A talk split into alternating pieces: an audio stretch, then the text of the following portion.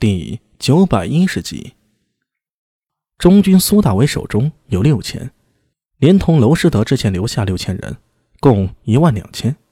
之前被突厥人冲乱阵脚，幸得阿什纳道真率斥候迎击，赢得了一丝喘息时间，勉强收拢了八九千人。阵型还没组织起来，又被倒卷回的数千胡人仆从冲击，前方溃逃了三分之一的兵马。现在环绕在苏大伟身边，还没有溃逃的胡人仆从军已经不足五千之数了，而且这个数字还在不断的减少。两千余突厥狼骑如一把锋利的刀，凿穿了松散的仆从军阵型，向着苏大为的大旗奔来。苏大为再强，也不可能以一己之力挑翻数千骑，何况唐军将其一倒，宣告唐军失败，剩下的只会是一面倒的屠杀。整个阵仗啊，绞杀在一起了数万人，无数人的目光此刻都集中在这一点上了，集中在飞速逼近的狼骑以及苏大伟身后高高立起的唐军将旗上了。黑云压城，城欲摧，甲光向日，金鳞开。骑在战马上的苏大伟，面对如黑云般袭来的突厥狼骑，突然说出了一句。站在他身后持大旗的卢顿傻眼了，他愣了一下，呆呆傻傻的问道：“呃，苏帅是在念诗？”“是啊。”苏大为回头向他笑了笑，“放心吧，我们赢了。”“呃，赢了。”卢顿张大了嘴巴，一脸的难以置信。那些突厥人挥着滴血的刀都要过来砍人脑袋了。这神他妈的赢了呀！你莫不是在逗我？就在他心里惊慌、两股战战时，突然间，战场中听到山崩海啸的呼喊。卢顿惊讶地张大嘴巴，他发现战场西面突然发生了巨大的骚动。难道？卢顿不敢相信，扭头看向苏大为，心中突然涌起一阵幸福的狂喜。原来苏帅啊，早就有准备了，是援军，有援。这个念头刚起，突然间，自西边爆发出震耳欲聋的呼声。那呼声虽然嘈杂，但却听得清楚，乃是突厥语。刚要挺直腰杆的卢顿膝盖一软，差点扶着旗杆跪下了。是突厥人，来的是突厥人，不是自己人。一瞬间，从希望的顶峰跌落到谷底，几乎令他要疯掉了。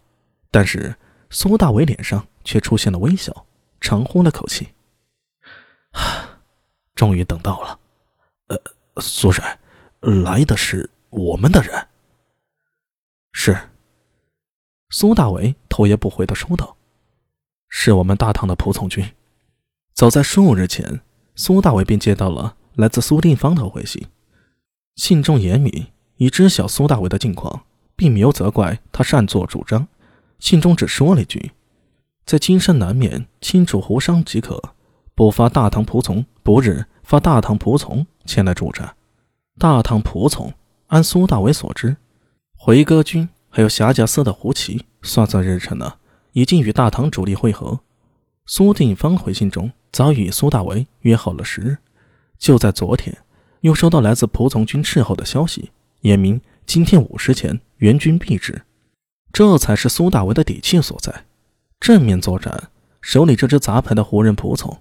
战力啊，还有些堪忧，但如果加上封大唐之令前来助战的仆从军，苏大为就有十足的把握。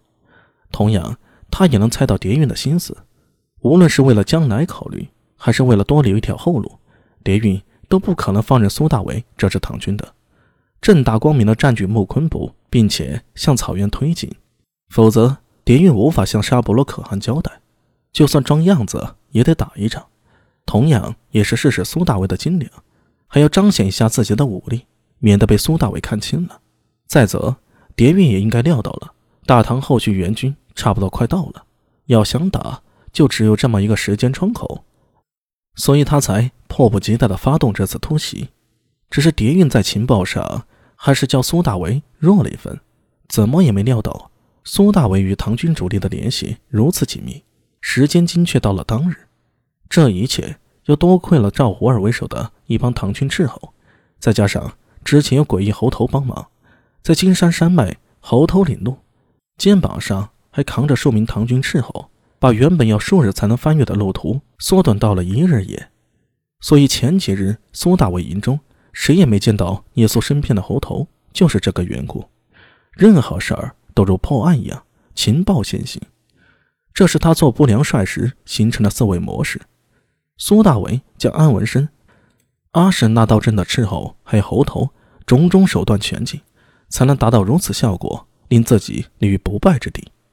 这一次啊，得有试探性的较量，是唐军胜了。轰轰轰轰轰！伴随着突如其来的生力军，突厥人措不及防下全线崩溃。一群挥舞着长刀。飞驰中骑射的红发蓝眼白肤的异族人，闯入苏大为和所有唐军的视线，是霞家私人。